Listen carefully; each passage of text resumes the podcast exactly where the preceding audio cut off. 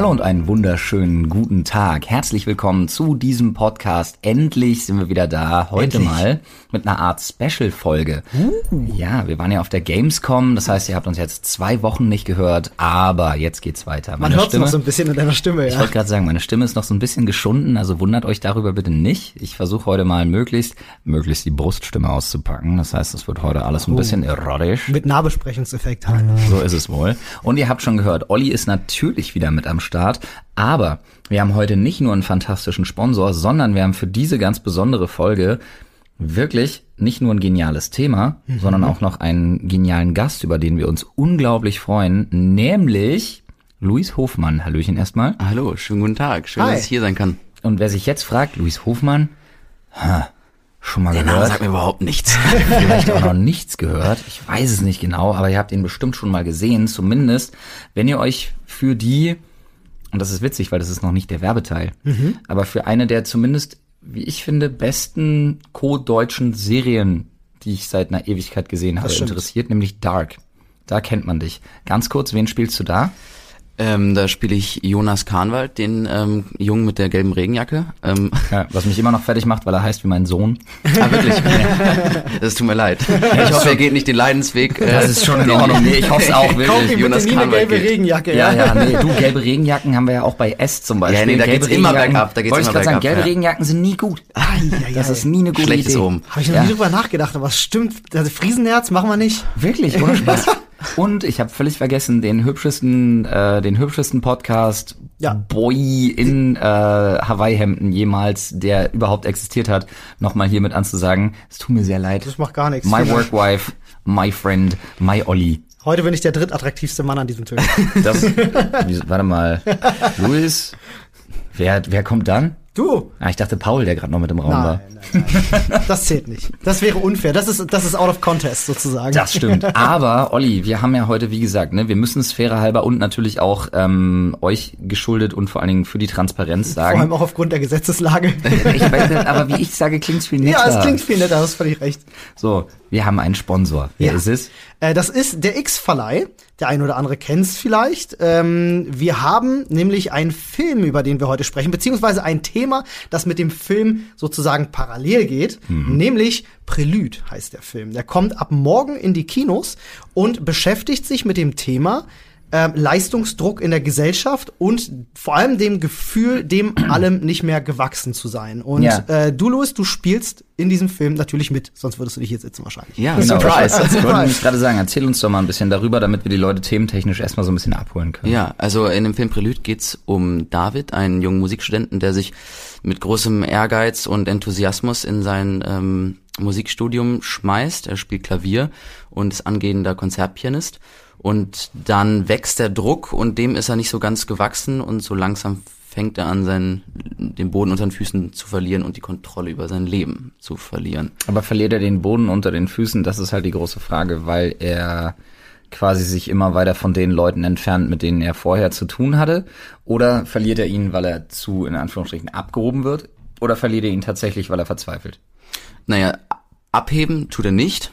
Das kann man schon mal so ganz klar sagen. Ähm, er leidet extrem unter diesem Druck und kann sich nicht wirklich ausdrücken. Also ähm, alles, womit er umgehen muss, das macht er mit sich selber aus und ähm, und kann nicht mit Leuten darüber reden und deswegen ähm, ja scheitert er so ein bisschen An äh, diesem Studium. der ein oder andere, der zuhört, wird das Thema vielleicht auch kennen. Der ein oder andere, wollte ich gerade sagen, wird sich gerade instant selbst Ja. wiedererkannt Der eine oder der- andere, der hier der vielleicht auch sitzt.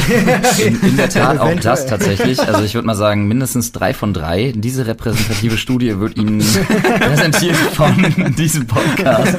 Sehr schön, wow. Aber das ist eine Sache zum Beispiel, die ich auch unheimlich viel in unserem Reddit lese. Wir haben ein eigenes Reddit Super, für dich ja. zur Erklärung. Äh, Reddit.com slash r slash Sprechstunde. Große Diskussionsplattform. wo mit sozusagen. Sicherheit auch dieser Film dann diskutiert wird. Bestimmt. Vor allem nachdem wir halt dann heute nochmal da themenspezifischer geworden sind. Aber was ist denn das zum Beispiel, wem würdest du denn den Film empfehlen? Weil es klingt jetzt für mich in erster Linie, sorry, nicht nach so familientauglichster gute Laune Pflicht. Nee, ähm, vielleicht sollte man da keine fünf, sechsjährigen reinschicken. Aber ich glaube, das ist, also es ist ein Film mit einer ganz schönen Wucht und ähm, es gibt ja Filme wie Black Swan und wie Whiplash, die ähm, auch kein leichtes Thema behandeln Danke, und dass du trotzdem sagst. Ich wollte nämlich auf Whiplash auch nochmal trotzdem kommen. trotzdem Leute abholen und äh, wo man Fand- mitgehen kann und ähm, Beides fantastische Filme mit absolut. einem ähnlichen Thema. Ja. das stimmt genau Ja. und ich und wir haben von beiden Filmen so Elemente drin, weil bei uns geht's dann auch noch in äh, Mhm. Wahrnehmungsstörungen wie bei Black Swan und ähm, ist immer dann schwierig zu sagen, der deutsche Whiplash oder so, das, Mhm. Ja, ist damit, das ist auch vielleicht nicht so, wird dem nicht ganz gerecht, weil wenn Ja, das sagt das nicht. Ich habe zum Beispiel, sorry, dass ich dir da Nö, so alles Wort falle, aber so dazwischen grätschen ist mein Ding. ähm, ich muss tatsächlich sagen, ich habe jetzt mit zwei ähm, befreundeten Filmspezies, die sich den schon angucken durften, tatsächlich gesprochen, die zu mir auch gesagt haben, Holy moly, muss man sich drauf einlassen, aber eine der ihrer Meinung nach, ich spreche jetzt wirklich nur für zwei Kollegen, äh, einer der ihrer Meinung nach besten deutschen Produktionen, die sie in den letzten vier, fünf Jahren gesehen haben. Wirklich? Ja, was zumindest was diesen, was diese Charakterlichkeiten und vor allen Dingen was die Figuren angeht. Also Ja, das freut mich hohes natürlich. Lob bekommen von zwei Leuten, auf die ich persönlich sehr viel gebe, wenn es darum geht, Ah, ob ich mir einen Film angucke. Ich freue mich auch schon sehr drauf, ähm, denn ich persönlich habe einen Hang für Filme, die nicht immer versuchen, die Welt zu retten. Ja, Weißt du? dieser Film versucht definitiv nicht die Welt zu retten. ähm, Obwohl, ich weiß nicht, vielleicht, Entschuldigung, dass ich hier Alles gut, alles, aber gut. ich passe mich nur. das das ähm, gehört hier zu dem Podcast dazu, Ja. das ist wichtig. Ohne, ohne, das ist eine Qualifikation, ohne darfst du hier gar nicht Ja, ja. teilnehmen. Aber ich glaube, ähm, es ist definitiv halt eine Systemkritik Hm. und in dem Sinne versucht es vielleicht schon ein bisschen die Welt zu retten, weil es ähm, dem System eben ähm, anprangert, nicht so richtig zu sein, wie es gerade ist. Und. Ja. von daher hat es schon guten Willen. Das stimmt. Ich meine vor allem tatsächlich äh, so den nächsten Avengers, weißt du? Ach so, da kommt ja, die böse verstehe. Alienrasse. Aber du Ja. hast völlig, du hast völlig recht. Das ist ein super Das- wichtiges Thema, was im Detail und das liebe ich so. Ich Wenn kleine sagen- Geschichten erzählt, die mir einfach noch mal in einer bestimmten Lebenssituation auch Mut machen können, aus denen ich halt dafür ist der Film da, dass ich, äh, wenn ich selber ein Problem habe mir das anschauen kann und daraus was für mich mitnehmen kann. Und das mag ich dann halt sehr, sehr gerne. Aus Avengers nehme ich nicht viel mit, außer vielleicht, dass ich Bock habe, so einen dicken goldenen Handschuh zu tragen. Aber ähm, weißt du, aus solchen Filmen, wie zum Beispiel auch Whiplash, äh, nehme ich tatsächlich auf jeden Fall was mit. Nämlich, dass es wichtig ist, vielleicht auch mal eine Zähne zusammenzubeißen. Und ne, also finde ich, finde ich ganz spannend. Definitiv, aber lass uns mal ein bisschen weggehen von dem Kryptischen, weil wir jetzt so sagen, so das System und hast du nicht Ja. gesehen. Ähm, ich finde es viel interessanter tatsächlich, und das ist das Thema so ein bisschen vom Podcast. Leistungsdruck natürlich spielt hier eine Rolle, aber ich finde es tatsächlich auch schön, einfach mal Geschichten, ich glaube, die jeder von uns auch einfach schon gemacht hat. Zum Beispiel, du warst in einer riesen Firma, bist entlassen worden, war ein Riesending damals für euch, unfassbar, unfassbar fies. Dreimal. Ich habe, ich habe, äh, Alter, ich bin so oft gegen die Wand gelaufen und an irgendwelchen Sachen gescheitert, die ich mir vorgenommen habe. Und für dich als jemand, der als Schauspieler, als deutscher Schauspieler so in der Öffentlichkeit steht und der Weg dahin vor allem ist natürlich auch eine Sache, wo mit Sicherheit nicht jeder A Verständnis dafür hat und B einem dann den entsprechenden Mut zuspricht, dann diesen Weg auch weiterzugehen und daran eben nicht auch, und ich glaube, das ist fast so ein bisschen das Oberthema vielleicht sogar dieser Sendung, äh, nicht zu scheitern. Vielleicht sind das heute einfach mal Geschichten vom Scheitern und was man daraus mitnehmen kann und wo das eigentlich herkommt. Weil in Deutschland habe ich immer das Gefühl, dass Scheitern von der breiten Masse lieber gesehen wird, als jemand, der wirklich Erfolg hat.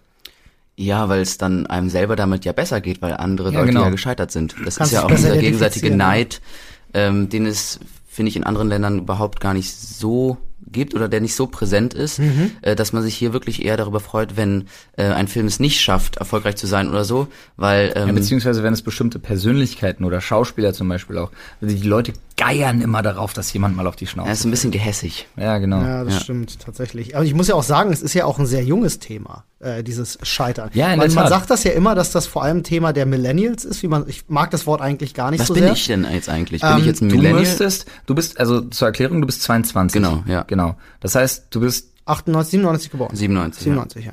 Ja, ey, Alter, in meinem Kopf musste ich gerade kurz, oh Gott, aber nicht nach 2000, bloß gut. Nein, nein, das ist so. Äh, aber da hätte ich mich noch mal älter gefühlt.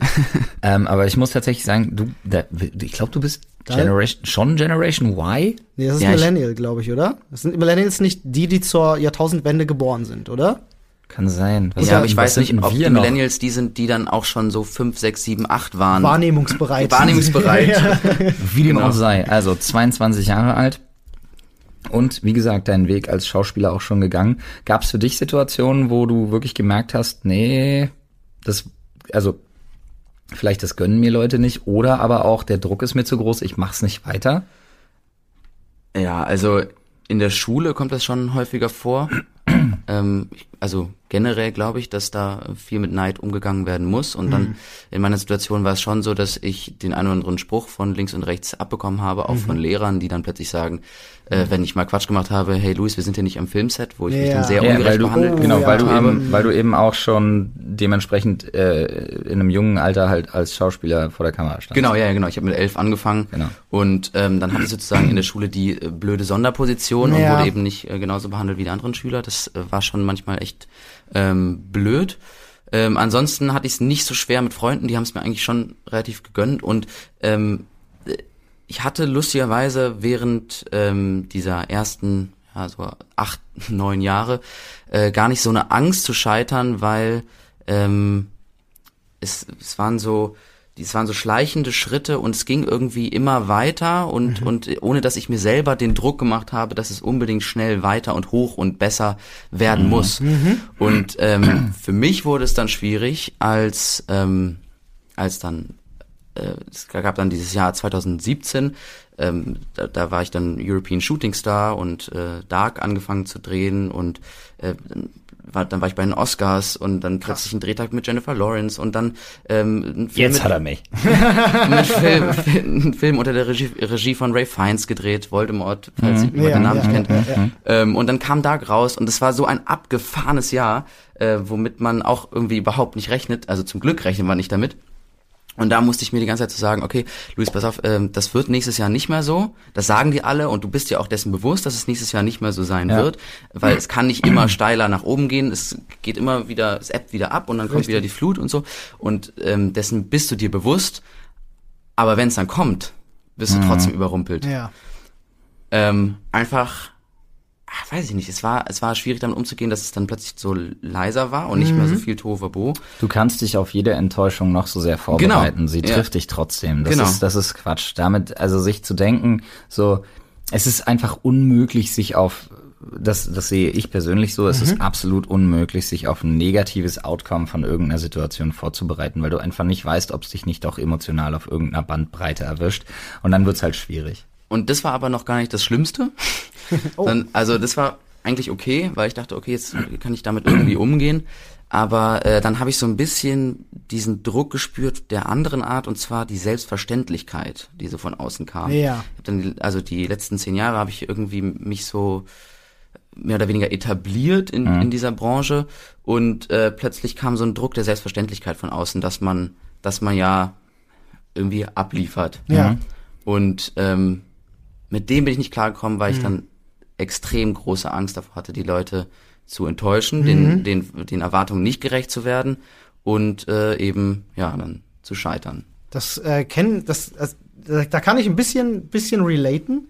Ähm, Flo wahrscheinlich auch. Ähm, denn also vor allem Flo, der ja zum Beispiel dann, das ist ja recht ähnliches, ein anderer Weg, aber recht ähnliches äh, Prinzip, wenn Flo jetzt zum Beispiel mal irgendwo gebucht wird, ne, und eigentlich auch bekannt ist als jemand, der dann entertainen kann. Auch bewusst scheitern ist eine Sache, die, die schwierig ist. Aber dazu komme ich später nochmal, weil du ja gerade was angefangen hattest. Ja, ähm, also ich, ich kann mich da so ein bisschen auch reinversetzen. Dieses, ich habe jetzt dieses Jahr auf der Gamescom, äh, es war bis, bei mir war es so, ich habe halt alle Perspektiven mitgemacht, die man in dieser Branche mitmachen kann. Ich hole mal ein bisschen weiter aus. Ich habe angefangen als Redakteur, war im Hintergrund, habe mir die Sachen angeguckt, habe Artikel drüber geschrieben. Ich habe angefangen als Publisher, habe diese Shows mit mit ausgestellt und äh, mit vorbereitet und aufgebaut. Und dieses Jahr war für mich das erste Mal, dass ich äh, wirklich viele Bühnentermine hatte, wo ich auf der Bühne stehe, wo du die Leute befeuern musst, wo du da sein musst, einfach laut schreien und Ich die das Gefühl, Menschen das müsste ich cool mich entschuldigen, dass ich dich ins Influencer-Biss reingezogen alles habe. cool, alles nee, nee überhaupt nicht. Ähm, aber da war ich natürlich auch so. Die ersten, Flo Mhm. hat's dann selber gemerkt, wir hatten drüber gesprochen, so die ersten ein, zwei Auftritte war ich schon nervös und habe deswegen auch zurückgehalten. Und ich musste erst auftauen und konnte dann so über den Verlauf der Woche wurde das immer besser, weil ich dann die Sicherheit wieder gefunden habe tatsächlich. Und deswegen kann ich das gut äh, nachvollziehen. Ich kann mir das vorstellen, dass das natürlich am, am Film noch eine Ecke härter ist, weil da hast du noch mehr Ja, ja. dieses, weißt du, dann kommt die Filmklappe und dann hast du da zu sein, weißt du, und das ist Film halt ist- schon, also da, dann hast du da zu sein, gilt für unseren Berufszweig genauso. Man Das muss ich bloß, auch. Man Also- muss bloß dazu sagen, was für mich den Film noch mal anders macht, ist diese gewisse ist diese gewisse Ambivalenz zu, zu jedem Charakter, den du vielleicht spielst. Und das ist, glaube ich, das Schwierige, dass du in der Lage sein musst, dich jedes Mal völlig in einer anderen Figur zu verlieren und das von jetzt auf gleich, während du, wenn der Take vorbei ist zum Beispiel, einfach wieder zurückswitchen und funktionieren musst, weil dann geht's vielleicht um völlig andere Dinge, die aber auch dann dementsprechend mit deiner Lebenswirklichkeit einfach zu tun haben und nicht mehr mit der der Rolle. Also der ich glaube, das ist auch eine Sache, die viele Leute einfach unterschätzen. Der Beruf eines oder zumindest die Berufung Schauspielerei und eines sehr sehr guten Schauspielers ist nahezu irgendwas, was dich was dich in eine unfassbare Zwickmühle mit so multipler Persönlichkeitsbildung, nicht Störung. Ja, ja, schon klar. Nicht verwechseln Schon damit, klar, ne? Wir klar. wollen hier kein Störungsmodell aufbauen. Ja. Aber was dich schon irgendwie dazu bringt, dich vielleicht einfach völlig anders zu verhalten für einfach zwei, drei Wochen oder vielleicht sogar Monate deines Lebens, Mhm. wo dein Umfeld sich denkt, was ist eigentlich mit ihm los? Weil nicht jeder nachvollziehen kann, dass man in einer Rolle versinkt. Ich, ich stelle mir da so Method Actor zum Beispiel vor, wie auch Christian Bale äh, einer ist. Daniel Day-Lewis. Genau, Daniel. Day-Lewis zum Beispiel auch ganz krass, was bestimmt auch für das nähere Umfeld einfach eine Katastrophe ist. Oder wie jemand wie, wie, wie ein Jared Leto, der halt einfach, weiß nicht, zwei Monate als Joker rumrennt und irgendwelche Gab's Schweinsköpfe nicht, verschickt. ich wollte gerade sagen, gab's nicht dieses Ding, dass Jared Leto irgendwie diesen, diesen, diese, diesen urbanen Mythos, dass Jared Leto in der Vorbereitung als Joker irgendwie Rabenköpfe Ja, ja. Das, das ist tatsächlich, das ist in Interviews, äh, Interviews erzählen das seine Kollegen. Das ist kein urbaner Mythos, tatsächlich so passiert. Irgendwie der hat halt sowas, ja, wirklich wochenlang, hat er versucht, sich so sehr in die Rolle des Jokers reinzuversetzen, dass er den ständig auch Pranks gespielt hat. Dass er den halt wirklich Tiere, tote Tiere vorbeigeschickt hat. Also irgendwie so ein krasse Sachen. Ich krieg's jetzt auch nicht mehr genau hin, aber irgendwas gab's da. Das war Das schon halt ganz schön weird. Schon eher so dann doch die, die selten, seltene, Mhm. sehr seltsame Ecke, die wir da aufmachen in der Ja, so habe ich das noch nicht ganz Ja, erlebt. ja. Aber es ist auf jeden Fall so, dass ähm, man auch teilweise einfach was mitnimmt von den Figuren. Also nicht nur in dem Zeitraum ähm, sich dann mehr wie die Figur verhält manchmal als äh, als man selbst, sondern auch über den Dreh hinweg, über die Drehzeit hinweg, dann plötzlich merkt, dass man einfach da so eine Tür aufgemacht hat in sich selbst, und, um, um ähm, an was ranzukommen, was der Figur eigentlich ähm, gehört oder was man der Figur geben wollte, was man halt dann verstärkt hat bei sich und dann einfach ähm, diese Tür offen ist und man plötzlich auch privat Zugang dazu hat und Ja. dann davon halt von dieser Figur ein bisschen was ähm, mit reinnimmt. Weil es ja auch, naja, es ist ja auch eine Lebenserfahrung. ja, voll. Es ist Gerade ja, als, gerade als empathischer Mensch, glaube ich, äh, läuft man auch ähm, Gefahr, sowas dann auch sehr schnell anzunehmen. Ich kenne das von mir. Ich bin zum Beispiel jemand, ich nehme mir immer von Leuten in meinem Umfeld ganz schnell Angewohnheiten und so äh, nehme ich mir mit. Äh, und habe mich selber schon ganz oft dabei erwischt, dass ich dann Dinge sage oder Dinge tue, nur weil die betreffende Person gerade in der Nähe ist. Ähm, das kommt dann einfach dadurch mit. Und ich denke, es ist genau das, was du meinst, dass man dann halt in der Situation vielleicht auch mal so reagiert, wie man, wie er der Charakter reagiert hätte, nicht wie man selbst reagiert hätte, weil das einfach gerade das ist, was präsenter am Kopf ja ist. vielleicht nicht so, dass andere Leute das wirklich bemerken und sagen, hey, du bist gerade genau wie dein Charakter, den du Ja, spielst, ja. sondern es ist so latent und, und Ja, es ist- schleichend. Ja, weil es ein Lernprozess auch einfach ist. Weil wenn man du sich, Lernprozess? na, wenn man sich mit einer Rolle auseinandersetzt zum Beispiel, ich glaube sogar, dass es so ein, ich glaube, es ist ein sehr zweischneidiges Schwert, weil Prelude zum Beispiel kann ich mir jetzt so vorstellen, weil du ja das selber am Anfang so ein bisschen angeteased hast, ähm, dass diese gewisse Unsicherheit, die da mitschwebt natürlich, äh, wie das große Damoklesschwert über dem Hauptdarsteller, ähm, dass man dann davon ausgeht, okay, ich bringe unheimlich viel aus meinem eigenen Leben mit für die Rolle. Andererseits aber, was bestimmte Mechaniken einfach angeht, wie jemand reagiert und wie bestimmte Situationen gehandhabt werden, ist vielleicht sogar ein Lernprozess, der mir entweder hilft oder der mir noch mehr Probleme bereitet. Das gibt's natürlich auch. Das ist ein guter Punkt übrigens, den du ansprichst. Das, da würde mich mal interessieren, würde ich gerne mal die Frage stellen. Ähm, du musst ja in so einem Moment auch diese Unsicherheit spielen können. Also gerade diesen Leistungsdruck. Und ich stelle mir das persönlich immer vor. Ich meine, ich bin jetzt selber kein Schauspieler, aber wir haben mal Momente, wo wir auch so ein bisschen darstellen müssen. Naja. Man versucht schon. Also lass uns bitte nicht bei aller Liebe Nee, natürlich nicht, Mit, aber man- nicht mit einem professionellen Schauspieler. Nein, in habe ich auch nicht gesagt. Aber wir machen so manchmal Ja, so ein ich würd's bisschen. aber gern hören. Aber äh, tatsächlich versucht man ja Momente in seinem Leben zu finden, die man dann vorbringen kann, um das emotional glaubhaft darzustellen. Ja, es gibt verschiedene Arten, das glaubhaft darzustellen. Also ähm, ich selber beschränke mich nicht auf eine, sondern ähm, schau manchmal auch spontan, wie das, ähm, wie für mich das einfach in der Situation funktioniert. Ob ich dann eben mir als die Figur das vorstelle, ähm, was der Figur passiert, oder als Louis eine andere Figur, äh, eine andere ähm, Erfahrung aus meinem Leben nehme und das dann so zu, zusammenschweiße Ja, und das ja. dann auf, auf die Figur übertrage. Und das ist aber ganz abhängig von der, von der Szene. Wie hast Ähm, du das im Film gemacht? Also wenn Ja, auch, auch von Szene zu Szene ähm, unterschiedlich, okay. unterschiedlich. Ähm, aber bei Prelude war es schon teilweise so, dass, dass dann mein, meine eigene Persönlichkeit und die von David so manchmal fusioniert haben und miteinander verschwommen sind, auch weil ich ihn einfach sehr gut verstehen kann in seinen Situationen, die er erlebt. Und dann ist es, war es bei dem Film auch das erste Mal so, dass ich wirklich nicht nur so den Vibe und das Gefühl von, von diesen Szenen mit nach Hause genommen habe, sondern dann wirklich mir auch so Dinge passiert sind, die dem Charakter passieren, sowas wie ähm, leichte Realitätsverschiebungen und so. Und dann frage ich mich natürlich auch immer, inwiefern steigert man sich da selber rein? Ja. Inwiefern will man das auch, dass das gerade mit Ja. einem passiert, weil es hat auch, ist auch ein bisschen sexy. Ja, ja. Also es ist, es ist irgendwie total schrecklich, weil man verliert sich irgendwie da drin und auf der anderen Seite ist es eine Bestätigung für deine Arbeit. Ja, richtig. Also es ist irgendwie auch cool. Ja. Und deswegen habe ich mich dann auch immer gefragt, ähm, inwiefern steigere ich mich da gerade selber rein und Mhm. inwiefern passiert es ohnehin. Das frage ich mich bei Jim Carrey Aber- immer übrigens. Ah, oh ja, Ja, hier. ich- Ich, muss aber der Dokumentarfilm ist Ja, der hart. ist so gut. Aber ich muss tatsächlich sagen, ich glaube, also dafür, wenn du, dafür gibt's glaube ich, so das, das perfekte Casting. Ja. Wäre für meiner Meinung nach, also immer dafür da, um jemanden zu finden, wo du genau weißt, er passt in erster Linie emotional auf so eine Rolle. Aber, um nochmal ein bisschen einen leichten Drift weg vom, vom, vom Thema Film als solches zu kriegen, ähm, muss ich tatsächlich sagen, was für mich eine der weirdesten Erfahrungen meines Lebens war, war ähm, erstmal in erster Linie ein, so ein Scheißegal-Effekt, dann ein gewolltes und dann irgendwann das völlig bewusste Scheitern, was ich tatsächlich auch einmal in meinem Leben gemacht habe. Ich habe ja mal, ich habe das jetzt schon ein paar Mal erzählt, ähm, die Leute, die unseren Podcast hören, äh, kennen die Geschichte, dass ich mal bei der Deutschen Bank gearbeitet habe.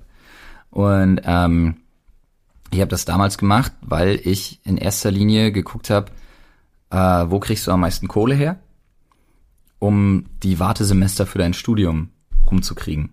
Weil ich mich parallel beworben hatte für Psychologie, aber dafür war mein Abi zu schlecht.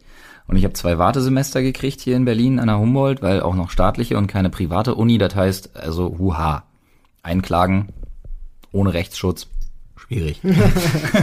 ähm, hätte ich mal abschließen sollen damals. Ich habe ja nicht gewusst, was alles noch auf mich zukommt. Kostet ja auf auch YouTube. nicht viel, ne? Nee, Muss ich weiß, aber ich bin ja mittlerweile so oft angezeigt worden, seit ich YouTube mache, dass äh, ein Rechtsschutz, ich bin bei drei verschiedenen Anbietern schon abgelehnt worden mit den Worten, nicht mit ihrer, Nicht du. nicht mit ihrer Historie. Hm? Ja, weil die hängt so ein Zettel bei den Rechtsschutzversicherungen, wenn er anruft, dann hängt da so, ne, hängen so ganz viele Zettel und Flo steht auf jeden Fall Ja, drauf. so- Schwarze Liste. Du, ich bin angezeigt worden von der AfD, von ähm, Privatpersonen, äh, von äh, aufgrund von äh, bestimmten, also ich habe die, ich habe viele von den Prozessen eigentlich die fast fast alle, muss ich leider sagen, der Prozesse sind zu meinen Gunsten ausgegangen. Aber da war halt auch äh, üble Nachrede, Verleumdung, Beleidigung und so weiter und so fort. Ähm, Beleidigung ist wirklich übrigens ein schwieriges Ding. Ja.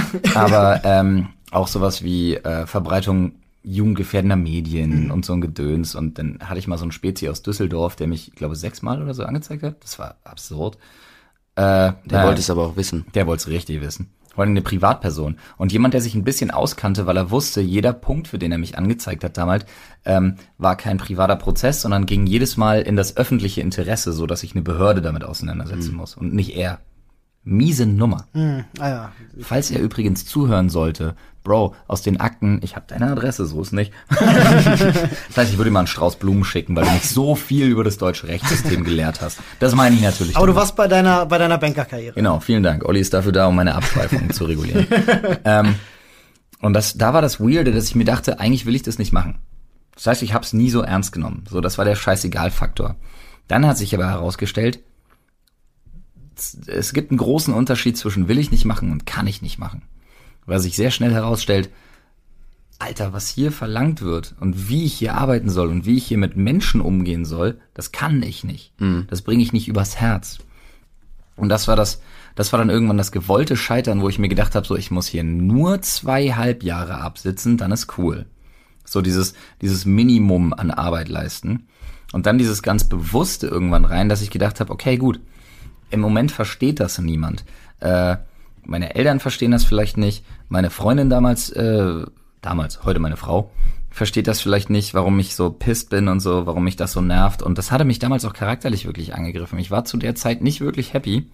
Ähm, bin dann allerdings, als ich gekündigt habe, als ich dann anfangen konnte zu studieren, äh, in die Otto-Suhr-Allee gefahren hier, da wo das, wo man sich als Auszubildender immer zu bewerben hat und so, wo auch die Bewerbungsgespräche waren damals und habe dann meine Kündigung vorgebracht und bin halt mit dem Satz entlassen worden, ja, sie haben mir sowieso nie hingepasst. Und ich wusste aber, okay, gut, ich habe offensichtlich alles, was mir wichtig war, beibehalten und habe hier ganz bewusst in Kauf genommen, dass man mich einfach scheiße findet, dass man mich auch abstempelt als jemand, der unfähig ist, diese Position zu bedienen und da zu arbeiten. Und da dachte ich mir aber, dieses bewusste Scheitern war eine sehr, sehr, sehr gute Erfahrung. Aber das finde ich auch ganz schön stark, dass du dich damit abfinden konntest, scheiße gefunden zu werden. Das fällt mir nämlich. Ja, aber von Leuten, schwer. die ich so scheiße fand, Ja gut, das finde ich, ja, das ist dann wieder das okay. ist der Punkt, der es leichter gemacht hat. Ja, das stimmt. Ja. Aber Also du hast, ja trotzdem, gefunden du hast zu werden. trotzdem gesagt, dass auch Leute in deinem Umfeld gesagt haben, verstehe ich jetzt nicht. Nee, das haben viele Leute gesagt. Und das ist ja gesagt, genau der Punkt. Ja, das ist schon eine Entscheidung, die man dann trifft, die einen in diese Lage bringt. Und äh, Ja, du sagst schon, du aber sagst das, schon das ist auch so eine Mentalitätssache, die ich nie im Leben verstehen werde tatsächlich. Ich weiß nicht warum, keine Ahnung. Aber ich verstehe nicht, das ist auch so ein Ding, was so ein bisschen für mich typisch deutsch ist tatsächlich, um mal eine Stereotypenkeule zu schwingen, dass die Leute sagen, das verstehe ich nicht, und dann fragst du, warum nicht? Und dann kommt als Antwort, ja, du hattest da einen festen, guten Job. Ich denke mir so, nee, ich war unglücklich, ich fand's scheiße, ich wollte es nicht machen. Ja, aber andere Leute haben gar keinen Job. Und ich denke mir so, das ist nicht das, worum es geht. Meistens hörst du sowas ja von den älteren Generationen. Ja. Das ist immer, und äh, weil die tatsächlich das anders kennengelernt haben. Und da würde ich tatsächlich gerne mal auch drauf aufspringen und euch fragen, meint ihr, dass junge Leute es heute, was eben Leistungsdruck in der Gesellschaft angeht, Hm. schwerer haben als die Generationen der 60er, 70er, 80er vielleicht? Also ich kenne aus meiner Generation Be Beispiele, die ein bisschen in eine andere Richtung gehen als deins, ähm, wo sie einfach so erzogen wurden, dass sie alle Möglichkeiten haben, dass sie alles werden können, dass ähm, also die Generation der uneingeschränkten Möglichkeiten, was den Beruf angeht, was die Ausbildung angeht. Klingt sehr amerikanisch. Ja, aber es ist, aber ich habe das Gefühl, dass das schon so vermittelt wird Ja, schon, und schon. Ja.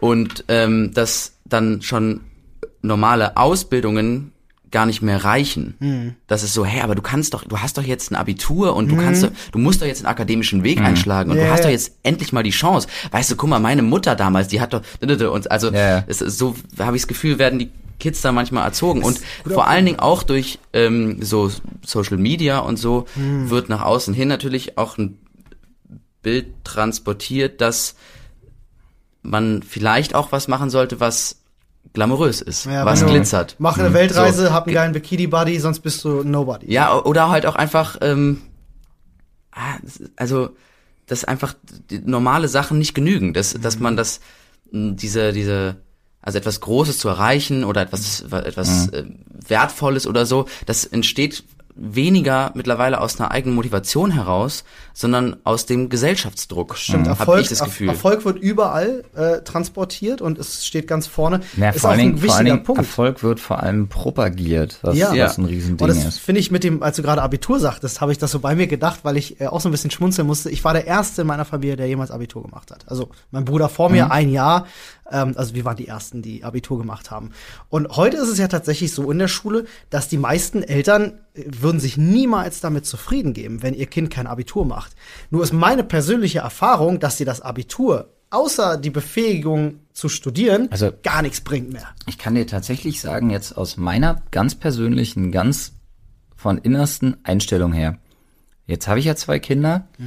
Und wenn die nach der zehnten Klasse sagen, wenn jetzt Mila oder Jonas, wer von beiden auch immer sagt, ey, ich wäre gern, was weiß ich, Elektroinstallateur. Schreiner, Ja. Tischler.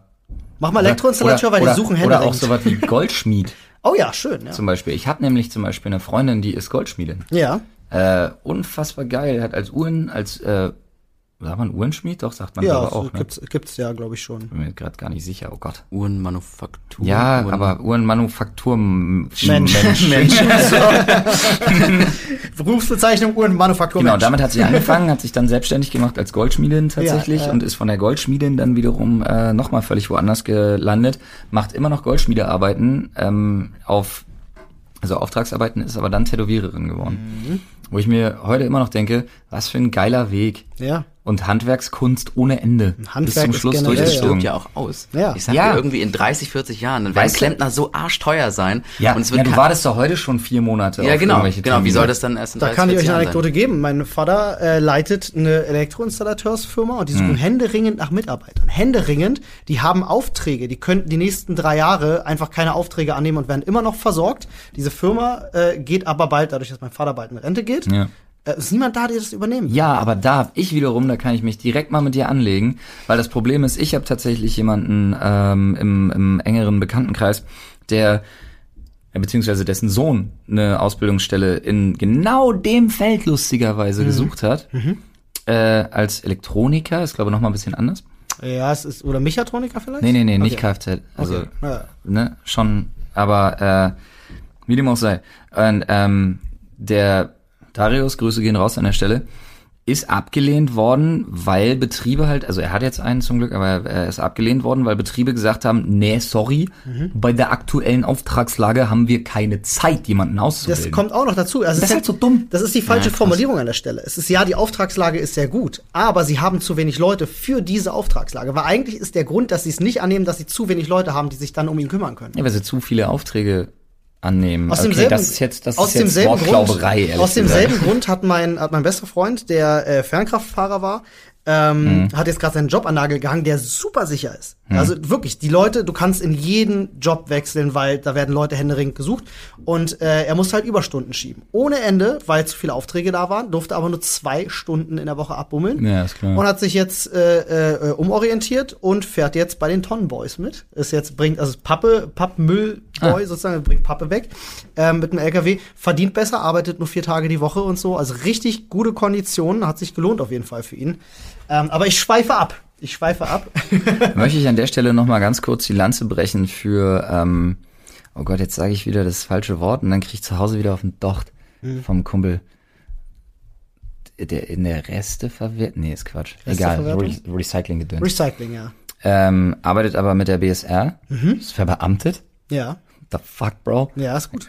Ich weiß, was der im Monat verdient da ist mir ganz schön die Kinnlade Mhm. Wenn du da eine Weile dabei Alter. bist, wenn du eine Weile dabei bist, verdienst du richtig gutes Geld. Äh, ich habe auch von meinem Nur der Kumpel- leidet mittlerweile äh, so ein so ein Hof. Hm, Ich habe von meinem Kumpel erfahren, was er verdient jetzt schon im ersten Jahr und was er nach fünf Jahren verdienen wird und dachte mir so, du arbeitest nur vier Tage die Woche? Wo muss ich mich bewerben, bitte? Ähm, aber Hm. Bei zurück mir nicht, zum Olli, das war Thema, ein Fehler. zurück zum Thema Abitur. Ähm, das war für mich jedenfalls so gefühlt. Ich habe das Abitur damals gemacht, weil ich nicht wusste, was ich machen will. Ne? Und das, äh, das geht vielleicht auch so ein bisschen einher, weil ich wusste, weil mir in der Schule immer wieder gesagt wird, so, wenn du später mal Erfolg haben willst, streng dich an. So, das fängt ja in der Schulzeit schon an, dass dir der Leistungsdruck gemacht wird. Klar, natürlich, weil deine Eltern möchten das für dich, deine Großeltern möchten das für dich, deine Geschwister vielleicht, dass mal aus dir was wird, dass du ein erfolgreicher Mensch wirst. Aber ist das wichtig? Ja, es gibt ja auch diese ganzen ähm, Jobseminare oder diese Vorbereitung auf den Job. Gibt Ja. beim Arbeitsamt immer wieder so äh, Workshops, Seminare, auch. wie auch immer, Ja, genau, ja. während der Schule.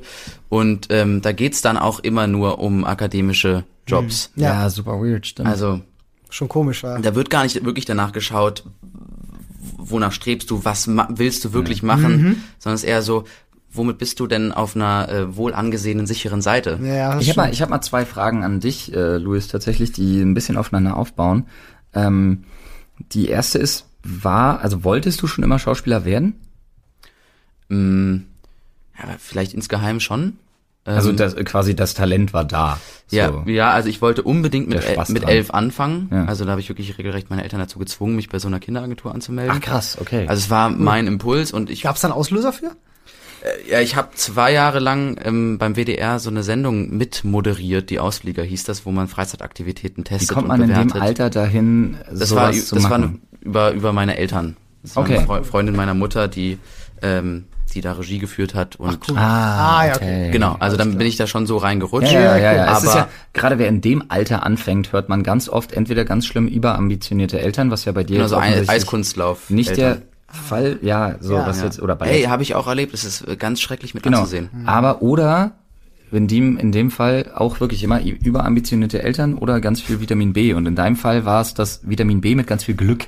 Ja, wahrscheinlich. in Ja, Verbindung. ja, auf jeden klar. Fall auch. Ja, wenn man einen kennt, der einen kennt, ich finde sowas nie schlimm. Nee, ich auch nicht. Leute sagen ja dann immer so, ne, der hat aber auch nur gekriegt, weil die Mutter befreundet ist Genau, mit dem und aber dem, wo ich das- mir dann so denke, so, ja, dann ist es halt so, was ist das für ein Problem? aber Alter? gut, ich, ich habe ja dadurch nur die Motivation bekommen. Ich wollte das nicht abmindern. Nee, nee, ich aber wollte nur, ich wollte nur ich muss mich direkt jetzt trotzdem rechtfertigen. Ja, ja, ich wollte, ist so absolut korrekt. Ich wollte nur ein bisschen vorgreifen, Ja. weil man so Nee, ein bisschen ein Gespür dafür entwickelt, richtig. dass die Leute sagen so, "Ja, der hat aber auch das nur Ja. gekriegt, weil seine Mutter eine kennt. Da spricht Das ja da Quatsch, meistens ne? der Neid aus den Leuten. Ja, du hättest ja auch einfach dann sagen können, nee, ist nicht mein Ding. Aber bei dir ging es ja nur offensichtlich woanders hin. Die Frage ist nur, weil Olli und ich, wir waren gerade irgendwo bei, bei, nee, die Klempner hast sogar du noch immer reingeschmissen. Äh, Elektroinstallateur, BSR, hast du nicht gesehen. Jetzt würde mich immer interessieren, du bist jetzt 22. Wie sehr würdest du von dir selber behaupten, bist du schon in so einer, in so einer Filterblase Wie meinst du das gefangen? Filterblase? Was so dein, dein Status ist, ein- ist, ein, ist ein sehr negativ konnotiertes Wort, das meine ich gar nicht. Aber was so dein, dein Leben angeht, so, wo du halt sagst, ne, Premierenpartys und Ach so. Filme und hast du nicht gesehen und so. Und ähm, ich beschäftige mich halt mit 22, Achtung, Freunde, das ist, ist jetzt eine, eine Hyperbel, eine Übertreibung. Ja, so denkst du dir so mit 22 beschäftige ich mich einfach nicht mehr mit äh, den mit dem Pöbel, der irgendwie ganz normale Berufe ausführt oder sagst du halt so, nee, deutsche Schauspielerei, sorry Bro, wir sind hier nicht in Hollywood. So, das ist schon auch interessant, weil ich glaube, die Leute haben ein sehr falsches Bild von von von Schauspielern Ja. gerade in Deutschland. Ja, ich glaube, es, es wird ja generell gedacht, wir ähm, verdienen unfassbar viel Geld. Ja. Wir hängen immer nur auf VIP-Partys rum. Ja. Äh, rote Teppiche. Klar. Also wir legen uns hin selber auf der Straße auch aus, wenn wir vor die Tür treten. klar. Und ihr Anders auch- ja, ne, definitiv. kann man ja auch nicht den Boden, also man darf ja auch den Boden gar nicht berühren. Nee, natürlich. Ja. Verbrennt sonst. Ja, genau. Ja. Und ähm, Habe also ich verstanden. Und also ich muss sagen, dass ich mich da sehr zurücknehme Mhm. und ich diesen Beruf überhaupt nicht deswegen mache, wegen diesen, diesen, diesem Rattenschwanz, der da hinten dranhängt, Mhm. was dann nur nach außen hin gesehen wird, sondern ich mache diesen Beruf, weil ich halt, weil ich halt gern spiele und weil ich gern Rollen entwickle. Und ähm, das ist halt das, was mir Bock bereitet. Und den Rest versuche ich auf das Minimalste zu reduzieren. Und deswegen glaube ich auch gar nicht, dass ich in so einer konkreten Blase drin bin. Natürlich ist man irgendwo in dieser Branchenblase, aber ich versuche mich da relativ viel ähm, rauszuhalten. Ich muss tatsächlich sagen, ich habe das auch ein bisschen aus Eigeninteresse gefragt, weil ich war so zwei Jahre lang, glaube ich, hatte ich so den Moment, wo ich zum Beispiel in so einer Blase richtig drin war. Ja, man kann da ja auch super drin bleiben. Ist ja auch gemütlich und warm. Es war und nur so, wirklich nur, Was war also das? Ich habe war das, das ich habe das nie, ich habe das nie so raushängen lassen. Ich würde sagen, das war so um 2000, 2014, 15. So Also die als Zeit. war, das war auch deine, deine krasse Hochzeit gewesen, ne? Ja, das war die so richtig die, krasse das war so Hochzeit, die ne? extrem Boomzeit, als ich Mhm. auch noch nicht, als ich noch nicht irgendwie Teilhaber von, also als wir noch keine eigene Firma hatten und Mhm. auch eine zweite und hast du nicht, also als das Ganze noch so sehr gehypt, die absolute Goldgräberstimmung. Ja, ja, ja. So, da war wirklich die Zeit, wo ich dachte, so, man kann sich da drin auch verlieren. Mhm. Das habe ich auch nur meiner Frau zu verdanken, dass sie mich da immer mal wieder am, am, am, am, am wie sagt man, am, ja, am Am Sack. am Ohrläppchen gepackt hat. Nicht am Sack, Olli. Wir sind hier family-friendly Content, Alter. äh, mich da wirklich immer wieder rausgezogen hat, weil ansonsten, du, ey, ganz ehrlich, ich hätte mich also jede Woche auf ne, irgendeiner VIP-Party Gedöns, bla, Scheiß auch komplett, äh, Um es mit moderner Jugendsprache zu sagen, da hast du dich gesehen. da hab ich mich, äh, hab ich mich gesehen, ja. Und dann habe ich aber irgendwann festgestellt, nee, da siehst du dich nicht so. Ja. Weil sonst verlierst du die anderen Sachen vielleicht, die dir ein bisschen wichtiger sind. Und das sind Freunde, die du schon wesentlich länger hast als diese, diese Karriere oder diesen Arbeitsweg. Äh, und in erster Linie halt eben auch Familie und vor allem aber auch Freunde und Kollegen ist ganz viel miteinander verknüpft. Äh, Ist schon, ist schon spannend. Also ich muss sagen, ich bin ja auch recht spät in diese Welt reingekommen. Ich habe äh, vorher immer einen anständigen Buch von, also die Leute sehen die Anführungsstriche nicht, Luft nicht mal gerade nicht. Ähm, ich äh, äh, habe ja damals in einer Online-Redaktion gearbeitet, eine Ausbildung gemacht, habe Mediengestalter gelernt, Videoproduktion in, in drei verschiedenen Firmen gemacht, bevor ich dann hier, nachdem ich mich selbstständig gemacht hatte, wirklich über über Umwege und Zufälle eigentlich gelandet bin. dann hat er sich hierher verlaufen. Dann habe ich mich hier Sau. verlaufen. Und dann habe ich halt äh, durch euch, muss man auch ganz klar sagen, nach einer Weile ähm, so dieses, dieses wie die Leute halt so da draußen abfällig sagen, YouTuber-Lifestyle, den es eigentlich nicht gibt. Ja, ich aber glaube, du hast schon ein paar Influencer. Influencer Live Genau, wäre heute das, was die Leute so negativ auslegen. Aber du hast ein paar Privilegien. Also was ich jetzt so langsam gemerkt habe, ist halt, natürlich wirst du auf Premieren eingeladen. Natürlich hast du mal die Möglichkeit, auf eine geile Party zu gehen. Ähm, natürlich schmeichelt einem das unfassbar, wenn ich Leute auf der Straße erkennen und sagen so, hey cool, können wir ein Foto machen und so. Ähm, ich bin nie sehr anfällig dafür gewesen, weil ich das halt relativ spät erst kennengelernt habe. Ich kann mir aber vorstellen, dass wenn man da, es gibt ja sehr viele junge YouTuber, dass du da mit 14, 15 reinkommst, Ja. dass sich das halt voll mitnimmt. Mm, ja, so, und dass Fall. das dann halt umso schwieriger ist. perfekte Überleitung, nämlich, was ich, was ich dich, Luis, gerne nochmal fragen wollte. Oder beziehungsweise bei dir scheint es ja nun gut gegangen zu sein. Aber genau das, wenn ich mir so die, die jetzt berühmtesten der Welt einfach mal So mit anschaue. Kule Kalkin oder so. Genau, da wäre ich jetzt drauf gekommen. Ja. Oder auch zum Beispiel ähm, die Olsen Twins, ihre, Mhm. ihre jünges, jüngste Schwester. Es gibt ja vier oder so. Ich bin jedes Mal Ja, erstaunt. die, die, die, die äh, Scarlet Witch spielt. Kenn Ja, ja, das ist das ist die nur. Jüngere, genau. Genau, das ist, ist ja auch scheißegal. Äh, oder auch so Leute wie, äh, wie heißt sie hier, die mit Koks und betrunken gefahren ist mit den Sommersprossen, die früher echt hüb- hübsch Mhm. waren. Ah, ja, ja, ja, ja, ja, die, die in diesem Äh, äh, äh, Twin-Film gespielt hat auch. äh, Ähm, Lindsay Lohan. Ja, Lindsay genau. Lohan. Äh, das sind so immer Leute, wo ich so dran denke, so, boah, ey, die ganzen Kinderschauspieler von früher, die gehen ja so schlimm kaputt. Ja, Warum ist dir das nicht passiert? Ich glaube- Und ich meine, der gesellschaftliche Druck, beziehungsweise der Druck, der auf einem lastet, ist ja nun mal hoch. ja, aber ich habe auch nicht in der Jugend die Filme gemacht, die dann so erfolgreich waren. Ich glaube, das hat mir wirklich geholfen. nee, ohne Scheiß. Ja, also, nein, weil wir, also, wenn du dann einen Film machst, der hat dann plötzlich äh, vier Millionen ähm, Zuschauer und dann bist du irgendwie der Kinderstar und bist halt dann, also ich stelle mir jetzt, ich habe zum Beispiel Tom Sawyer gemacht und der hatte dann 400.000, 500.000 irgendwie sowas und es war damals, heutzutage ist es, ist, ja- ist, ist ja richtig viel, Ja. aber damals nicht so viel ähm, und ich stelle mir nur vor, hätte der Film weitaus mehr Zuschauer gehabt, wäre ich plötzlich der kleine Tom Sawyer gewesen. Und das wäre, glaube ich, weitaus schwieriger gewesen, sich da auch aus dieser Position so rauszuwinden. Stimmt, wenn man da so Und- gebrandmarkt wird. Wie, Genau. der, wie der Und- kleine Junge aus Sixth Sense. Ja. Und ich glaube, es ist auch super schwierig für die ganzen Kiddies, die so berühmt werden, obwohl sie vielleicht gar nicht so begabt sind. Ja. Also es gibt halt, also ich sage nicht, dass sie unbegabt sind, aber es gibt dann halt Kinder, die extrem natürlich spielen können Ja, sie, als sie, Kind. sie stechen dann vielleicht nicht so heraus wie andere. Genau, und dann nur. aber, wenn sie älter werden, dann gibt's ja so eine Schwelle, wo du plötzlich, wo dein Spiel vielleicht plötzlich bewusster wird und so und es nicht mehr alles nur Intuition ist. Und ähm, das ist eine sehr schwierige Schwelle und viel, das schaffen halt auch viele Kinder nicht. Und dann stehst du plötzlich da und und und niemand bucht dich mehr. Und das ist, glaube ich, dann, wenn es also das, ist- dann hast du einmal diesen Fame gehabt und dann plötzlich geht's Bam, steil bergab und das ist dann also nicht nur ein bisschen bergab, sondern dann plötzlich bist du bist du nichts mehr, außer diese Figur, die du mal warst. Und das ist, glaube ich, was dich richtig, Achtung, fickt. In Amerika kommt ja auch noch, Das ist in Ordnung, das mit dem Family-Friendly war Quatsch. ähm, äh, in Amerika kommt ja auch noch dazu, weil das ja alles amerikanische Beispiele waren, dass viele Eltern solcher Jungschauspieler äh, Kindern, und das war zum Beispiel bei, äh, bei dem Kraken der Fall, ähm, äh, Drogen verabreichen, damit Kinder funktionieren, äh, damit sie auch halt Ja, längere Halleluja. Drehtage mitmachen und. Das ist heute, glaube ich, alles ein bisschen bewusster. Das war es früher nicht Vielleicht ist die unbedingt. Rechtslage in Deutschland. Und da, glaube ich, fallen, fallen gerade auch dann jüngere Leute halt also schnell mal in so eine Drogensucht. Die Aber lass uns mal, lass uns mal nicht so viel über die USA reden, weil ich glaube tatsächlich. Ich wollte euch auch wirklich noch was fragen, kurz noch. ja, gerne. gerne. Weil zum Beispiel du hast gesagt, es freut dich total, wenn dich Leute auf der Straße erkennen. Ja. Setzt es dich nicht aber auch unter Druck, um nochmal auf das Druckthema zu kommen?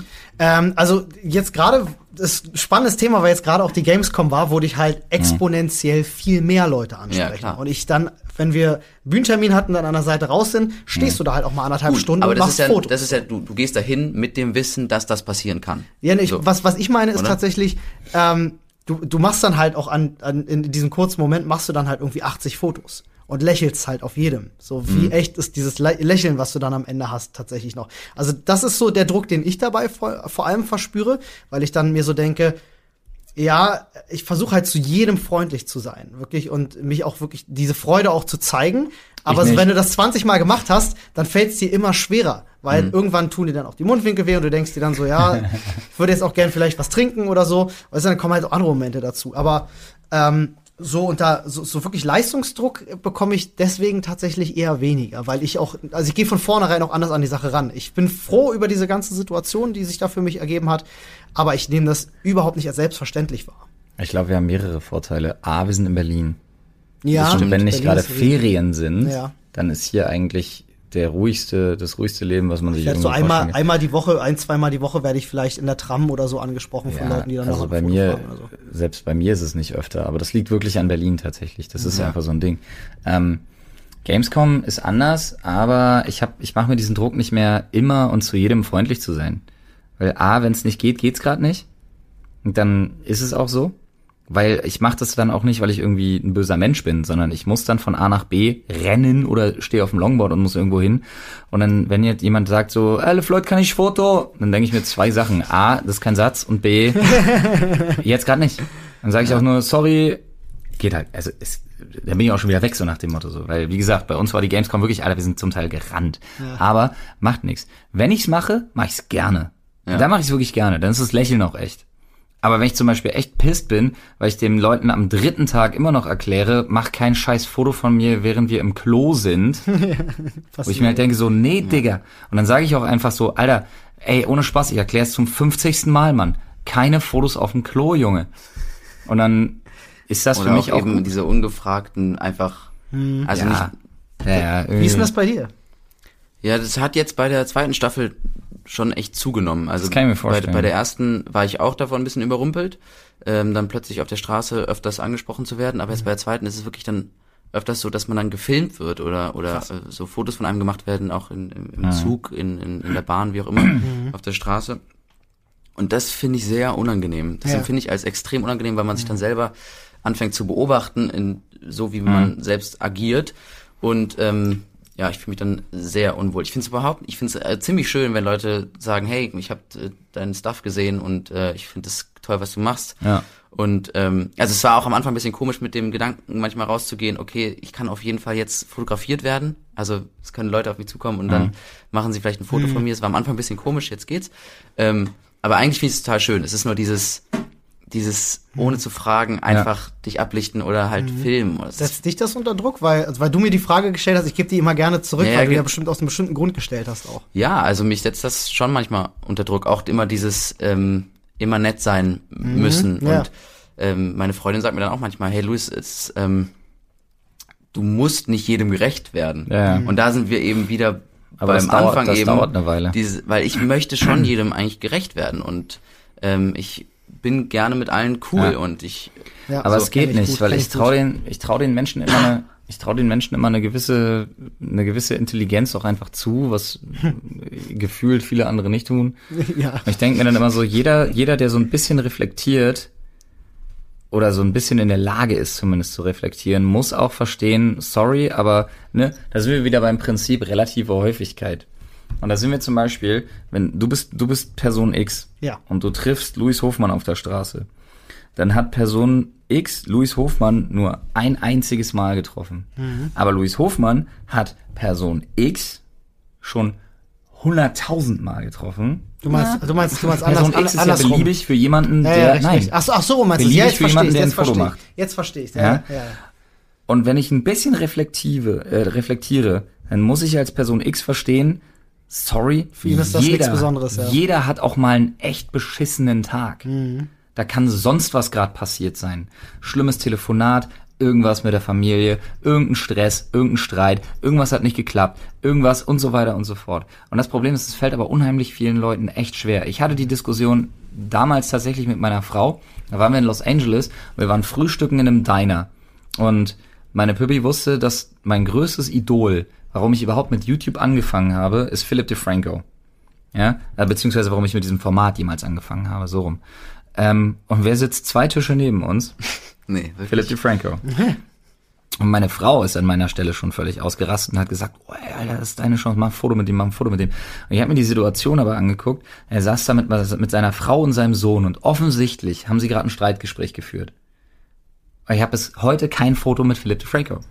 Ich kann ja ins Photoshoppen, wenn du möchtest. Einfach, weil ich mir dachte, nee, das ist Ja. jetzt die völlig falsche Situation. ja, das war richtig. Gute Entscheidung. Aber auch wenn ich nur dran vorbeigelaufen wäre und ich wäre kurz rein und hätte gefragt und er hätte Nein gesagt, hätte ich mich einfach mit dem Gedanken auseinandersetzen müssen, okay, es passte gerade nicht und es wird schon einen Grund gehabt haben, weil keiner egal ob es einer von uns YouTubern, von uns Influencern, von den Schauspielern oder von Sport-Superstars oder sonst was ist, keiner sagt, nee, es passt gerade nicht, wenn es nicht wirklich gerade einen Grund dafür gibt, er einfach oder sie natürlich überhaupt gerade keinen Bock hat oder einfach ein Wichser ist, das gibt's natürlich auch. Ich wollte bloß von uns dreien jetzt davon Da ich- absehen, dass das der Grund ist. Da würde ich tatsächlich Aber auch nochmal Es so. äh, ganz kurz reingrätschen und sagen, wir haben jetzt auch sehr viel drüber gesprochen, wie das für uns drei persönlich ist, die ja jetzt, äh, sage ich Ja. mal, schon eine, schon eine eher außergewöhnlichere äh, Stellung haben, was den Beruf angeht und was so generell auch das, wie man gesellschaftlich gesehen wird und so.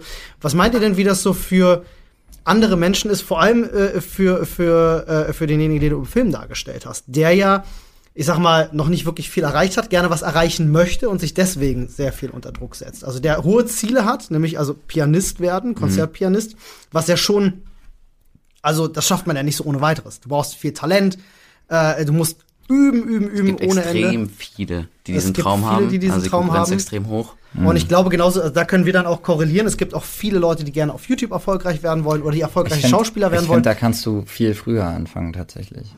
Also dazu zu der Frage würde ich auf jeden Fall gerne gleich nochmal kommen. Die möchte ich auch wirklich beantwortet wissen.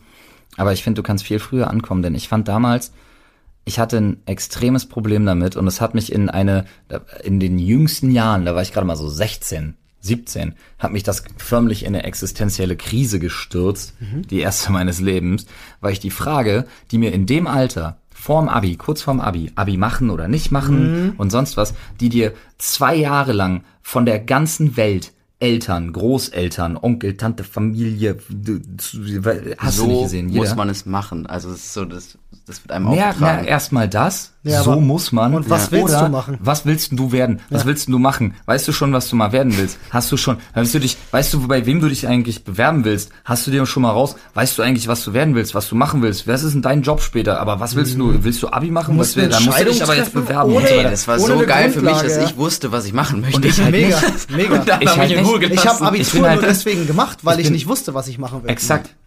Genau das. Das war bei mir der Grund. Ja. Bei mir stand ja, bei mir stand ja eine Lehrerin vor der vor der Tür und hat gesagt, mach mit dem Abi unbedingt jetzt auf die jetzt losgelassen werden auf die Welt. Das wart. Ja, ist bei mir genau dasselbe. Ich habe Abitur nur deswegen gemacht, weil ich dachte so, ich habe eine Idee von dem, was ich glaube ich möchte, aber ich bin mir nicht sicher. Und dann während des Abiturs hat sich bei mir rauskristallisiert, ich würde gerne eigentlich auf Lehramt studieren und Grundschullehrer werden für, äh, für Englisch und irgendwas anderes. Ähm, Sport. hat, hat, hat nicht so gut geklappt.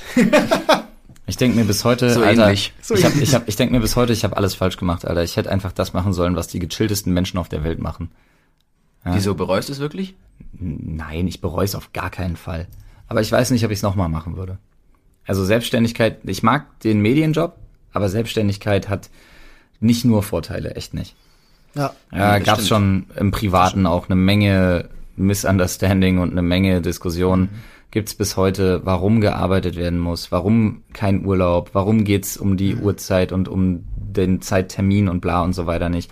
Warum musst du jeden Tag, warum auch noch am Sonntag und so weiter. Ja, das stimmt, sind halt ja einfach Diskussionen. frei. Ich bin ja teilangestellt. Ja. Das ist ja nochmal ein bisschen was anderes. Aber ich muss sagen, mich hat's damals echt fertig gemacht, weil ich Ewigkeiten, ich habe jahrelang nicht gewusst, was ich machen soll. Und ich hatte wirklich diesen, diesen beißenden Wolf im Nacken, der wirklich mich wirklich geschüttelt hat. Und jeden Tag wurde ich gefragt, was willst du machen? Wo willst du hin? Gib dir Mühe für was auch immer. Und damit konnte ich nie umgehen. Ähm, wie würdest du das, äh, du das interpretieren? Also vor allem, weil du kennst ja tatsächlich den Plot des Hey, Films dürfen- sehr viel besser. die- ich wollte gerade sagen, genau, wir wieder. Du David-Frage kennst den. Plot des Films natürlich viel besser. Du hast dich in den Charakter sehr reinversetzt. Die Challenge für, äh, äh, für dich war da gewesen, im Grunde das zu porträtieren, dass man sich ein großes Ziel gesteckt hat und einen sehr weiten Weg vor sich hat und ob man es schafft, das durchzuziehen. Ja, und sehr viel Gegenwind bekommt. Also einfach, ähm, also weil er einfach so einen großen Ehrgeiz auch in sich hat, dass er nicht einfach so aufgeben würde, sondern dann kämpft so ein bisschen dieser Ehrgeiz gegen den Außendruck und d- das, das, ja, da, da, da zerbricht er halt dann irgendwie dran. Und ich glaube, es ist einfach ganz schön hart, wenn du dir so einen, so einen Traum, wenn du dir was fest vornimmst, wenn du so einen großen Traum hast und dann, dann, dann funktioniert nichts genauso, wie du es dir vorstellst. Ja. Und das ist auch erstmal so im Film. Und dann irgendwann geht es in eine Richtung, äh, wo er dann wieder anfängt zu funktionieren. Ich weiß nicht zu viel. Ist so, ja, wir aber wollen nicht spoilern, aber das ist natürlich er- so er fängt- klassische Filmstruktur, ja. er fängt dann wieder an zu funktionieren, aber es ist fast so, als wäre das jetzt nicht genug zu funktionieren, weil, Mhm. ja. weil er merkt, was er eigentlich alles dafür hergibt und dass Mhm. die Leidenschaft, das finde ich nämlich das Wichtigste, dass die Leidenschaft auf der Strecke bleibt. Oh, das ist ein Thema, mit dem ich so unglaublich. Und das ist, das ist, glaube ich, auch manchmal unsere Generation, Ja. Mhm. dass, dass wir so viel unter Druck sind. Und das ist bei mir genauso. Zum Beispiel, ähm, als ich, als ich dann Dark 2 angefangen habe zu drehen und, ähm, also die zweite Staffel, Hm. Mit diesem großen äh, Druck, der auf mir lastete, jetzt den Erwartungen gerecht zu werden. Vor allem, weil du das ja alles schon erlebt hattest. So, es war ja nicht direkt hintereinander weg. Du hattest ja eine Pause dazwischen. Genau. Du hast das ja alles zelebrieren können. Genau. Und dann stehst du da und bist so, fuck, ey, dieser Druck, der, der schränkt mich gerade so ein. Der macht mich so unfrei in, in, meine, in meiner Arbeit, in meinem Spiel. Und paralysiert, das ist, ja. glaube ich, das ist, glaube ich, ähm, was so schwierig ist für unsere Gener Generation, diese Lust ähm, und diesen, diesen Trieb nach, nach was schaffen irgendwie, dass der noch aus einem rauskommt. Ja. Und das, also, weil du wirst so beengt durch diesen Ich Druck. glaube, ich glaub, vieles, vieles, was diesen Druck tatsächlich auch initialisiert in erster Linie, ist, ist, dass man, dass man viel zu viel vergleicht. Ja, auch. Weil Weil du auch Kaum einer- auch viel, ja. kaum einer, ich weiß nicht, wie sie es macht, aber meine Frau ist da nochmal irgendwie anders, weil irgendwie hat sie es geschafft. Manchmal, äh, böse Zungen würden sagen, alte Seele in jungem Körper, aber manchmal, äh, sie ist einfach weiser als ich, weil sie spricht immer nur davon, dass es ja reicht, und zwar mehr als reicht, dass es einem gut geht. Ich selber bin aber charakterlich anders. Es reicht nie. Mehr ist immer mehr. Und ich rede gar nicht, ich rede gar nicht irgendwie, ich, ich rede gar nicht von Geld, darum geht's gar nicht. Dafür sind wir hier auch Nee, es geht um die persönlichen im falschen Konstrukt. Es ist halt einfach eine grundpersönliche Genau. Sache, dass du ein Ich Achiever kann bist. nicht, ich kann, ich bin charakterlich so, ich kann schlecht damit leben, Zweiter zu sein oder Ja. so in irgendwas. das kann ich bestätigen. Es ist nicht so meins. Wann bist du das Und- letzte Mal Zweiter geworden? Ah, ich möchte darüber nicht reden. Grüße, Grüße gehen raus an die Peets. ähm, aber ähm, ich, ich habe so ein, so ein, wenn da noch Sprossen auf der Leiter sind, dann möchte ich die gern nehmen. Ja. Wenn man ein Ja, Unternehmen auch gründet, nicht? wenn man ein Unternehmen gründet, möchte man, dass die Leute darüber reden und nicht, weil es nicht läuft, sondern weil es so gut läuft, dass die Leute sagen, so, Alter, hast du dir mal angeguckt, was sie in der kurzen Zeit geschaffen und geschafft haben. Wenn man mit Leuten zusammenarbeitet, möchte man die irgendwie pushen. Wenn man selber was erreichen will, dann möglichst nach oben. Ich, ich tue mich selber ein bisschen schwer damit. Ich habe sehr schwer und auch ganz bitter lernen müssen, dass das Leben in, dass das Leben in Sinuskurven verläuft. Es geht nicht immer nur hoch, so funktioniert Physik nicht. Das ist und auch richtig. das Universum Ja, nicht. Flut und Ebbe. Genau so. ähm, Aber das mich ist, würde ja interessieren, wie aber das... da, da kommt auch so der Druck her tatsächlich. Welchen machst du dir selber, welcher kommt von außen? Ey, voll. Das ist ja auch das... Ja, das ist auch mein Hauptproblem, dass ich mir den Druck selber mache. Mhm. Aber das kommt ja auch irgendwo her. Also man bildet sich den ja nicht komplett ein. Natürlich potenziert man den, aber er kommt schon irgendwo her. Natürlich. Was mich interessieren würde, ist, weil ich habe eine ziemlich, also ich könnte so küchenpsychologisch begründen, woher dieser dieser extreme Ehrgeiz kommt aus meiner Kindheit so. Ich würde mich, es würde mich interessieren, ob du da so Beispiele hast. Naja, dieses sich, dieses sich hervortun ist natürlich tatsächlich auch eine Sache, die, die kriegt man ein Stück weit, die kriegt man auch ein Stück weit beigebracht tatsächlich. Das ist ein Stück weit auch erlerntes Verhalten. Ähm, weil ich auch einfach sehe, zum Beispiel die Familie, meine Familie und die von meiner Frau funktionieren anders. So f- ähm, familiärer Zusammenhalt und so und auch äh, bei meiner Frau in der Family geht's natürlich immer darum, so viel zu erreichen und so das Maximum aus sich rauszuholen. Aber es ist immer ein gegenseitiges so ein gegenseitiges Einverständnis dafür, dass man auf jeden Fall jemandem hilft bei der Entscheidungsfindung und irgendwas zu erreichen. So, das ist sehr, sehr warm und herzlich.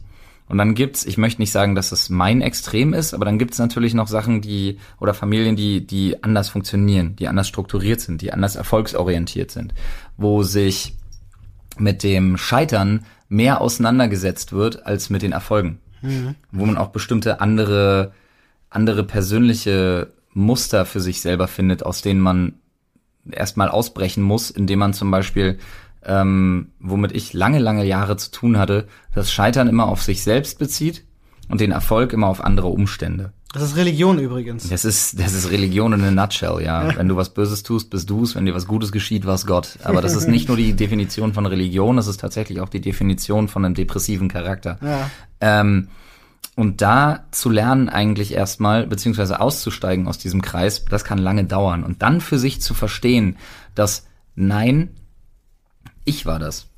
Ich habe das geschafft. Ich bin oder ich bin Teil davon, was fast noch ein schöneres Gefühl ist, was Ja. man dann auch erstmal lernen muss. Ich bin Teil von etwas, das es geschafft hat, weil das ist cool, weil dann wird's freundschaftlich und familiär. Ähm, funktioniert. Da, das versteht man übrigens sehr gut, wenn man tatsächlich eine Familie gründet. Ähm, das, das nimmt nicht unbedingt Druck raus, weil plötzlich hast du einen anderen Antrieb. Du willst es nicht mehr irgendwem anderen zeigen, sondern du willst in erster Linie nicht vor dir selbst versagen. Was nicht leichter ist. Nur weil man, weil dann fängt man an, andere Sachen mit sich selber auszumachen. So, Das ist spannend. ah, da sieht man aber wieder, dass der Druck, egal wo er herkommt, immer ein Problem ist. Habt ihr, um das, äh, um das Ganze vielleicht so langsam positiv zu einem Ende zu bringen, denn ich sehe gerade auf dem Tacho, dass wir tatsächlich schon die Stunde haben. Ähm, Oha. das, Zeit vergeht hier sehr schnell in diesem Raum. So schnell wie lange Ähm, nicht, Alter. Habt ihr, äh, was würdet ihr sagen, was sind eure Geheimmittel gegen diesen Druck? Was macht ihr, um das beiseite legen zu können, um auch mal wieder auf den Boden der Tatsachen zurückzukommen und zu sagen, jetzt kann ich gerade ein bisschen chillaxen, wie die Crack, Menschen Olli. sagen. Crack. Crack. Crack, Heroin und Crystal Meth. Ja. Nee, ohne Spaß. Warte kurz, wir spulen es zurück. Crack. Slip, ja, ein Crack. Leroy. Crack. So. Nee, nochmal. Ähm, ja, gute Frage. Ich würde sagen, wir fangen mit dem erfahrensten Schauspieler in der Riege an. Ja. Los. Flo. Also, ich habe gemerkt, dass es mir hilft, einfach wieder Hobbys auszuüben. Und zwar habe ich, nachdem ich, also ich bin in Köln aufgewachsen und dann mit 18 nach Berlin gezogen. Mein Beileid. Ach komm. Ja, Köln ist eine schöne Stadt. Köln ist super. Also- wir waren gerade wieder da und haben es genossen. Ja, das stimmt. Stimmt. Das stimmt. Gamescom ist auch in Köln. Ohne Spaß, ich mag Köln total Ja, gerne. bis auf die Kreisverkehre, die sind meine ätzend. drittliebste Stadt. Wow, in okay, du sagst mir mein Beileid wegen der Kreisverkehre. Das ist meine drittliebste Stadt in Deutschland. Hamburg? Hamburg ist Platz 1. Hamburg ist Platz 1 bei ihm. Und dann Berlin 2. Dann Berlin 2. Du hast alleine ja. daran, dass er immer Hamburg sagt. Hamburg, ja gut. Also auf jeden Fall habe ich, als ich nach Berlin gezogen bin, meine Hobbys ähm, ein bisschen verloren, weil einfach diese ähm, das Netz war halt plötzlich weg. Ja, also du klar. hattest nicht mehr deinen Sportplatz, wo du hingegangen bist. Du hattest, Ja. ich, ich habe Schlagzeug gespielt, aber dann hatte ich keinen Proberaum mehr und so weiter und so fort. Und da habe ich jetzt einfach Anfang des Jahres wieder mir vorgenommen, meine Hobbys aufzunehmen und gehe wieder ab und zu skaten oder bouldern und Nice. Schlagzeug und Bouldern, ähm, so. Alter, sag Du solltest, Bescheid, du wir solltest gehen für jeden das Bouldern Donnerstag. gehen. Wo? Äh, ah, stimmt. Dann quatschen wir nachher nochmal Jeden. Donnerstag morgens um 8 Uhr in der hm, Straße. Um 8 Uhr. Da sprechen wir mal, wenn, ja, wenn genau, die Aufnahme Olli, aus Aber um 8 Uhr. Aber Aber das ist halt ja. eben, ähm, das sind die Dinge, wo kein Output wichtig Ja. ist. Wo Also du abschalten kannst. da muss halt nichts Effektives entstehen, da Mhm. muss, also da muss nichts Sinnvolles bei rumkommen. Ja. Und das ist das, was mir hilft, weil es ist Denke wieder ich mir was, schon was- wieder, doch muss Progress auf jeden Fall. Du musst ja besser werden in dem, was du tust, aber du kannst deinen Kopf ausschalten. Ja, genau, aber, Aber es was du ist, tust, ist was es ist anderes. limitiert auf, Naja, es ist vor allen Dingen so anders von dem, was du sonst tust, dass es dich da rauszieht.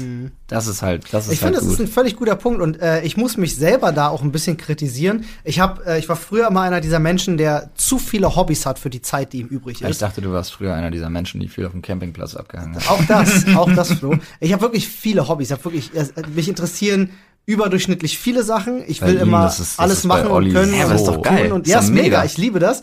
Ähm, nur das Problem, was ich, äh, was ich dann so, das fing mit 25 an, habe ich das dann irgendwann gemerkt, es fehlt einfach die Zeit. So, und das frustriert mich dann halt und dadurch setze ich mich dann auch wieder bei meinen Hobbys unter Druck, weil ich denke so, ich muss das ja machen für mich, um mir was Gutes zu tun, aber ich habe die Zeit gar nicht aktuell so.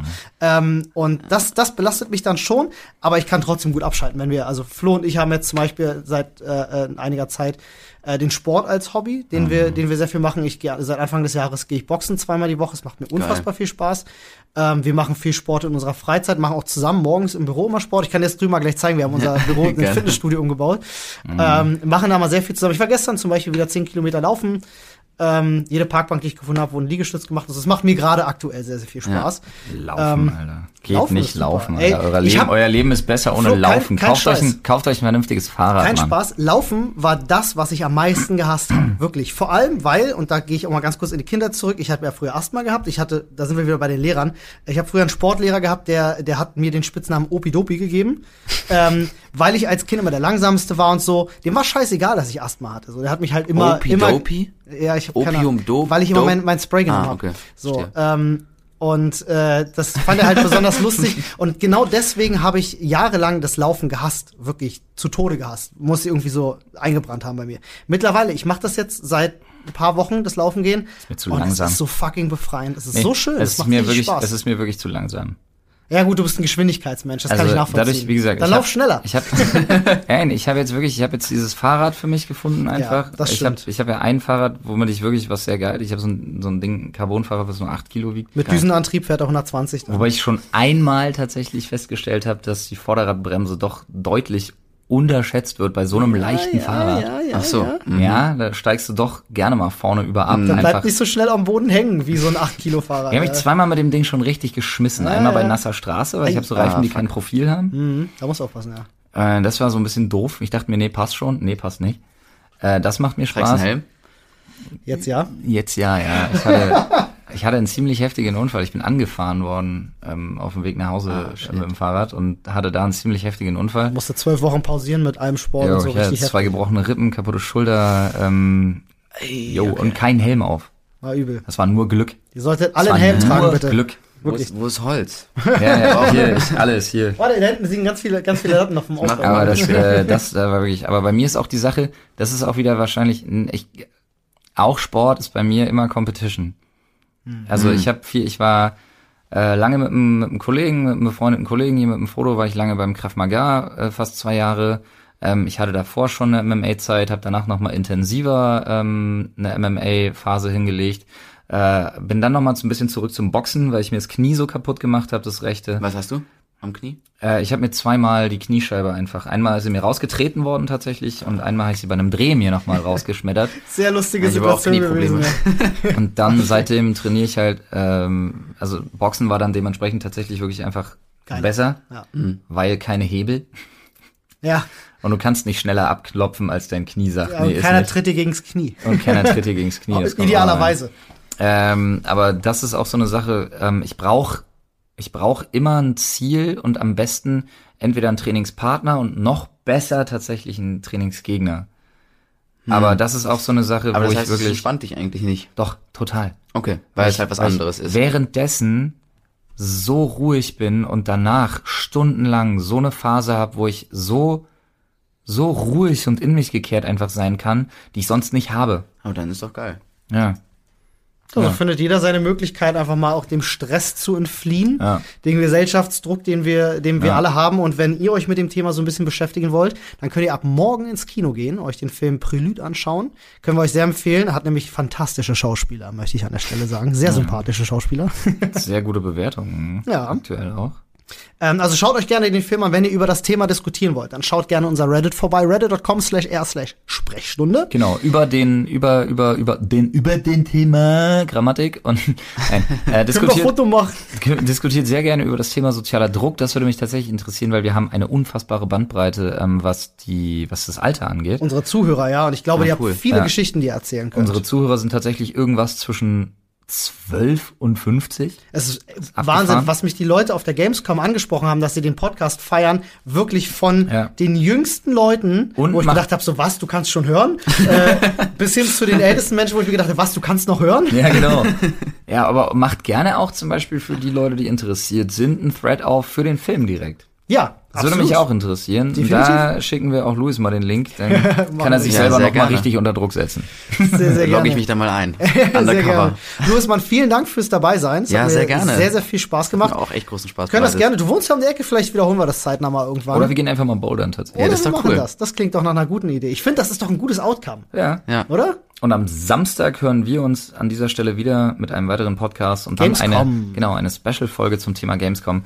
Heilige, Alter, da sind wieder Anekdoten zustande gekommen. Ei, ei, ei, ei, freut ei. euch drauf, freut euch auf Prelude Ja. mit Accent. Accent aigu. Überm E. Oder war es doch der Accent circonflex? Nee, Nee, das war der das Accent aigu. Dach. Accent aigu ist der nach. Wie heißt der, Der umgekehrt? Accent grave. Accent grave ist der andere, aber dann wäre drei Jahre es- Französisch gehabt. Aber dann wäre es nicht Prälude, dann wäre es Prälude, glaube ich. Ja, ja, ja. Ja. Und beim Accent, Accent aigu, der, das Dach, was wird da? Accent grave, äh, nee, Accent. Pralut. Pra, pra, Pralud. Praluden. Da wird's plötzlich russisch. In der Tat. Pralud. Freunde, macht's gut. Bis zum nächsten Mal. Tschüss. Tschüss. Ciao, Luis.